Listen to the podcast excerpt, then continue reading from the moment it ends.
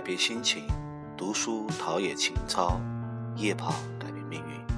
这里是中文原创播客，听着音乐来夜跑。每周三与你相约，不见不散。我是主播长着熊掌的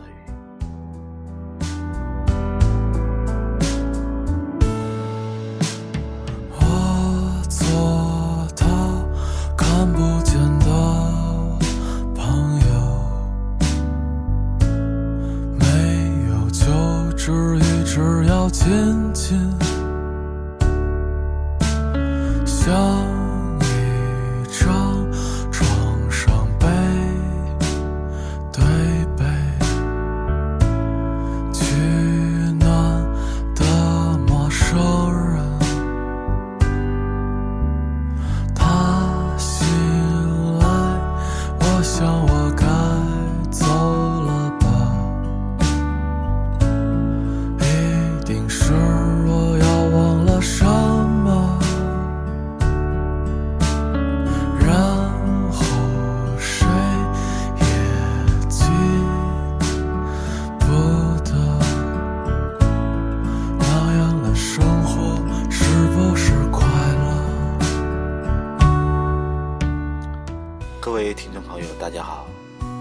收听新的一期《听着音乐来夜跑》。不好意思，我推迟了一天更新节目，让大家久等了。昨天是七月十五，中元节，俗称鬼节，七月半。传说在这一天，阴曹地府将会放出所有的鬼魂，所以家里有去世亲人的，想要拜祭，在这一天是最好的时候，可以烧一些纸钱给地下的亲人。这一天，他们可以在太阳落山后自己到地面上来自己拿。所以昨晚我没有更新节目，去给我的父亲烧纸去了。今天我想跟大家聊一聊阿图·格兰德的《最好的告别》这一本书。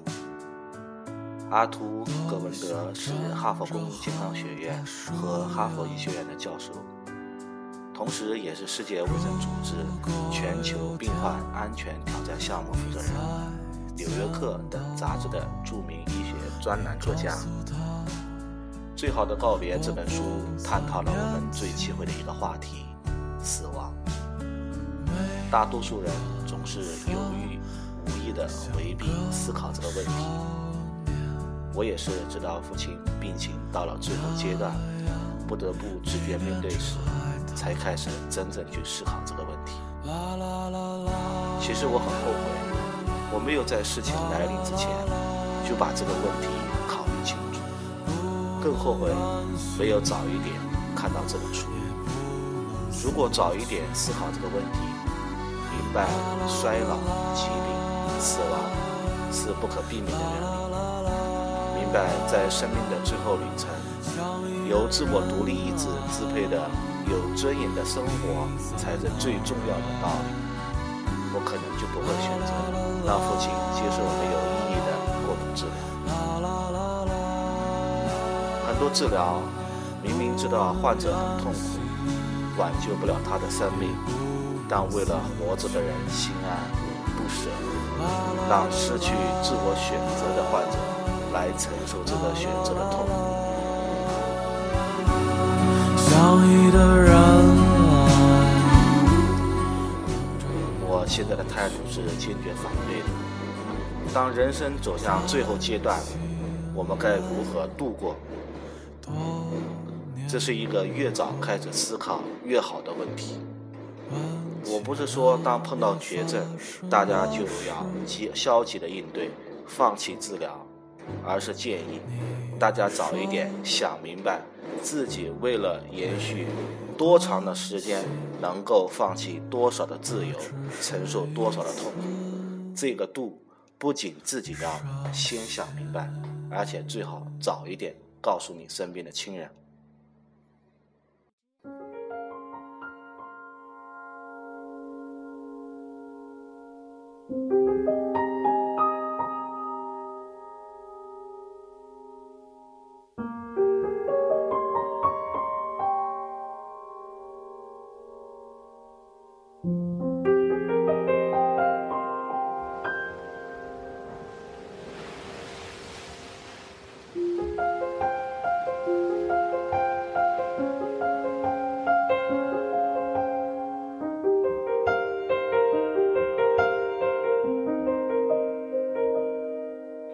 忍不住化身一条固执的鱼。你这样流独自游到底。年少时候虔诚发过的誓，沉默的沉没在深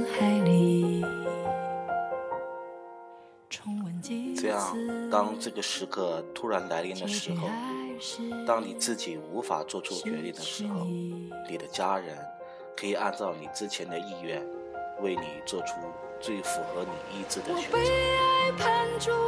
当我看完这本书，我突然发现，其实人生的目标是有弹性的，会随着所剩下的时间的长短而自动发生变化。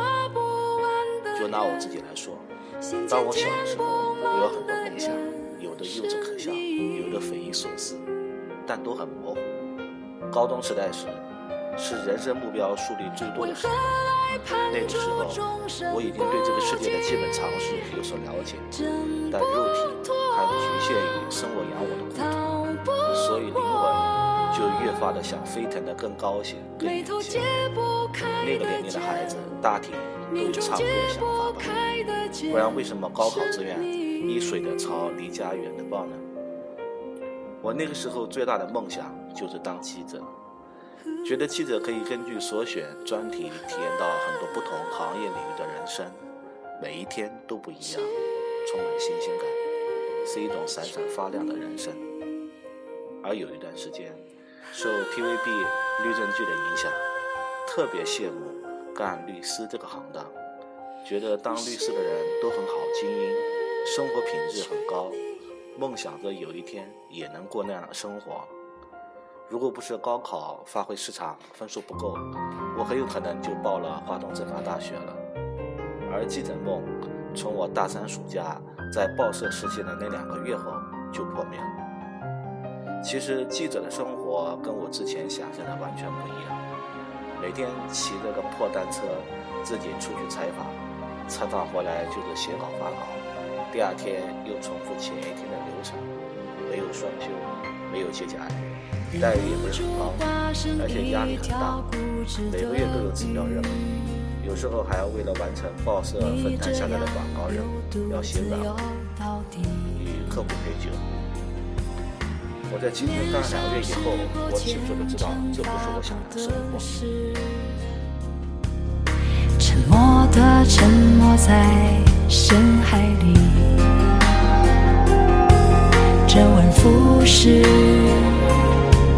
结局还是失去你。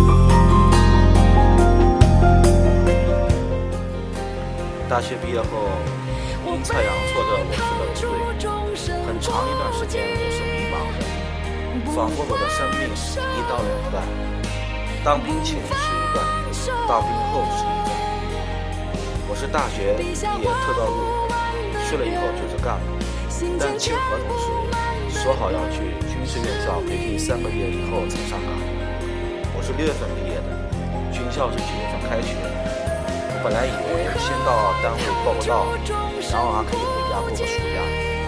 结果一去报到就被扣在部队，一辆军用大卡车把我和几个小伙伴直接拉到一座大山，而我的人生的轨迹就从此被永久的改变。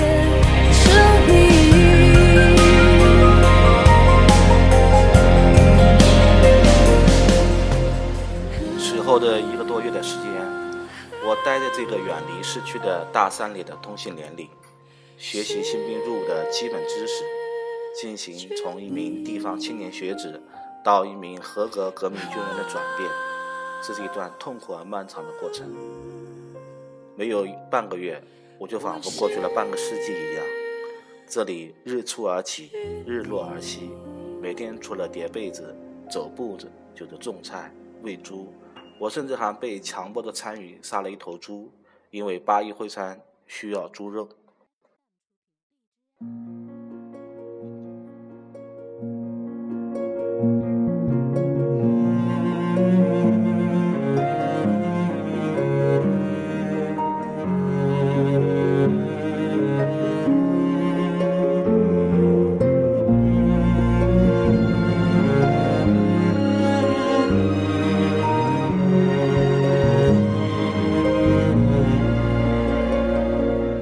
匆匆那年，我们究竟说了几遍再见之后再拖延？可惜谁又没有爱过？不是一张激情上面的雄辩。匆匆那年，我们一时匆忙撂下难以承受的诺言，只有等别人兑现。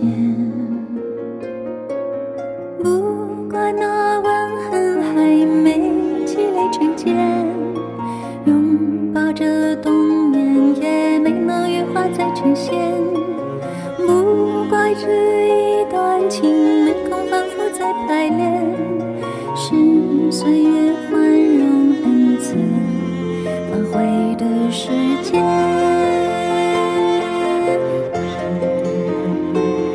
如果再见不能红着眼，是否还能红着脸？就像那年匆促刻下永远一起那样美丽的如果过去还值得眷恋，别太快冰释前嫌。谁甘心就这样彼此无挂也无牵？我们要互相亏欠。无数次我们在山里跑步，山脚下有一个野生动物园，我们就在野生动物园边上的那条山路上跑步。而我还清晰的记得，就在几个月以前，我和当时的女朋友去野生动物园玩时，看到一对穿军装的小伙子在那条路上跑步。当时我还特别二的骂了句傻逼，谁知道几个月以后，我就是那个傻逼。一个半月以后，我和另外两个小伙伴被通知去桂林陆军学院报道。到了军校后，才发现这里才是魔鬼地狱。而之前的同学年的日子实在是太幸福了。入院的一年，我经历了太多，也蜕变了太多。其中的故事，有机会我再与大家分享。从入院毕业后，突然一下子进到机关生活，感觉进入了天堂，什么理想梦想统统抛到脑后，每天过着惬意的小日子，就这么一年又一年的混了下去。当有一天，我突然意识到自己已经三十岁的时候，才猛然发现，不知不觉，我以前的朋友、同学都已经发生了巨大的变化，有的读完研留在了大城市。有的已经在单位干得风生水起，已经成为了业务主管，而有的把自己的小日子过得红红火火。我突然开始焦虑起来，开始反反思自己这几年怎么就失去了人生的目标，开始找自己的目标在哪。但惊恐地发现自己已经找不到人生目标了，工作上由于错过了最佳时间，没有及时去到一个更大的平台。事业的发展已经碰到了天花板，而个人成长方面完全是空白，除了一些工作上的经验的积累，其他方面可以说是一片空白，没有一丁点的进步。也就是在那段时间，我接触到了时间管理方面的概念。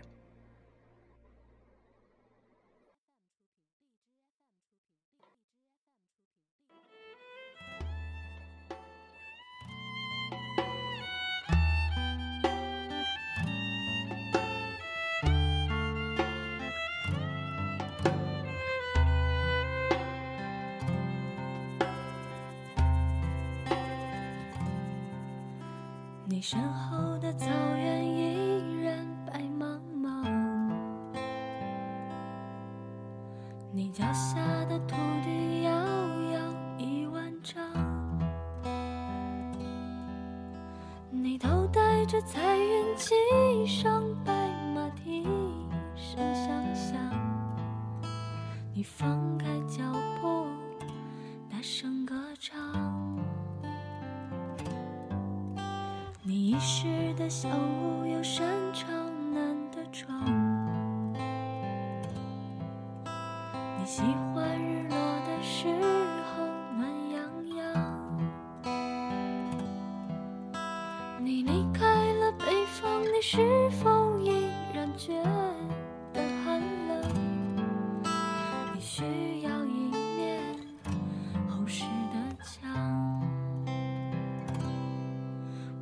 我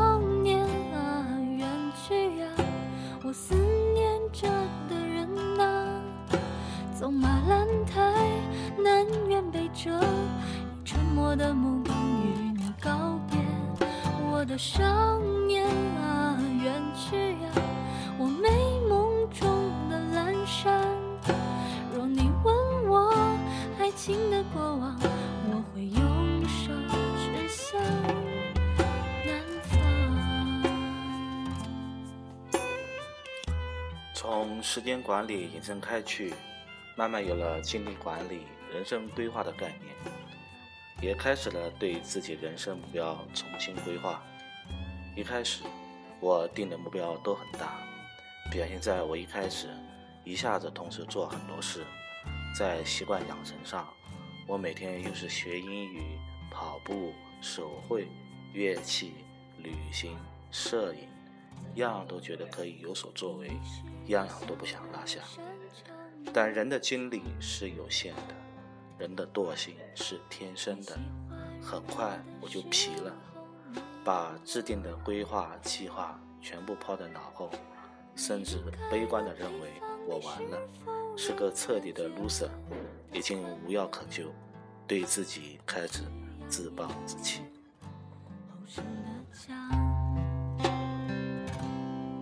我的少年啊，远去呀，我思念着的人啊，走马兰台，南辕北辙，沉默的目光与你告别。我的少年啊，远去呀，我美梦中的阑珊。二零一二年女儿的出世，加上我接连在两年之内经历了人生中的几件大事，经历了生老病死，特别是父亲的病逝，突然让我对人生有了重新的审视。当父亲在病榻上与病魔抗争，全家都被拖得精疲力尽时，我发现，不仅我，我身边的家人都自觉地把自己对人生的期望值降低了。什么荣华富贵，什么自由梦想，通通都抵不过父亲的生命。人生的理想自动的降低到只要家人健康平安就好。这个过程是怎么发生的？为什么会这样？当父亲去世半年后，当我看到《最好的告别》这本书时，我才终于明白过来。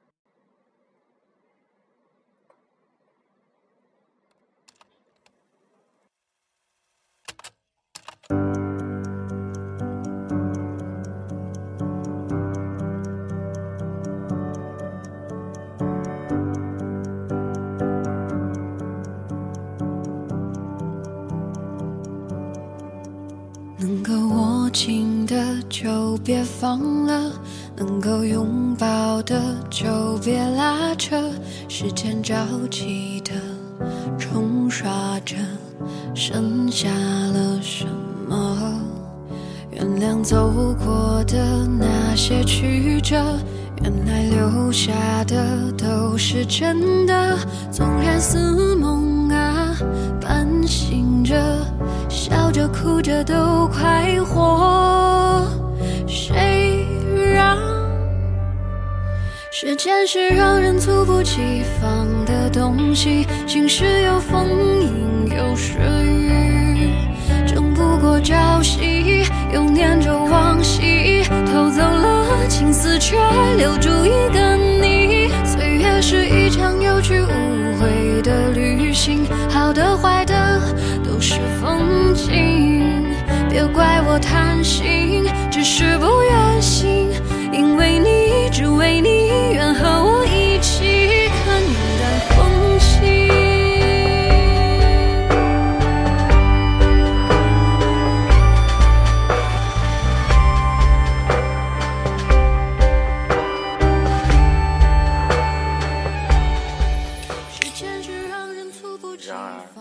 我终于明白这个道理的时候父亲早已离我远去了。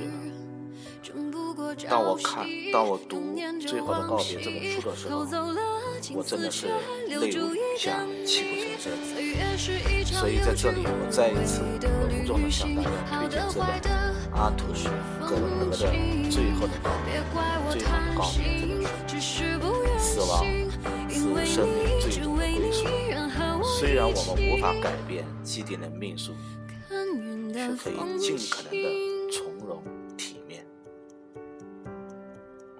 我想，这才是我们在这个年龄阶段应该认真深思的一个问题。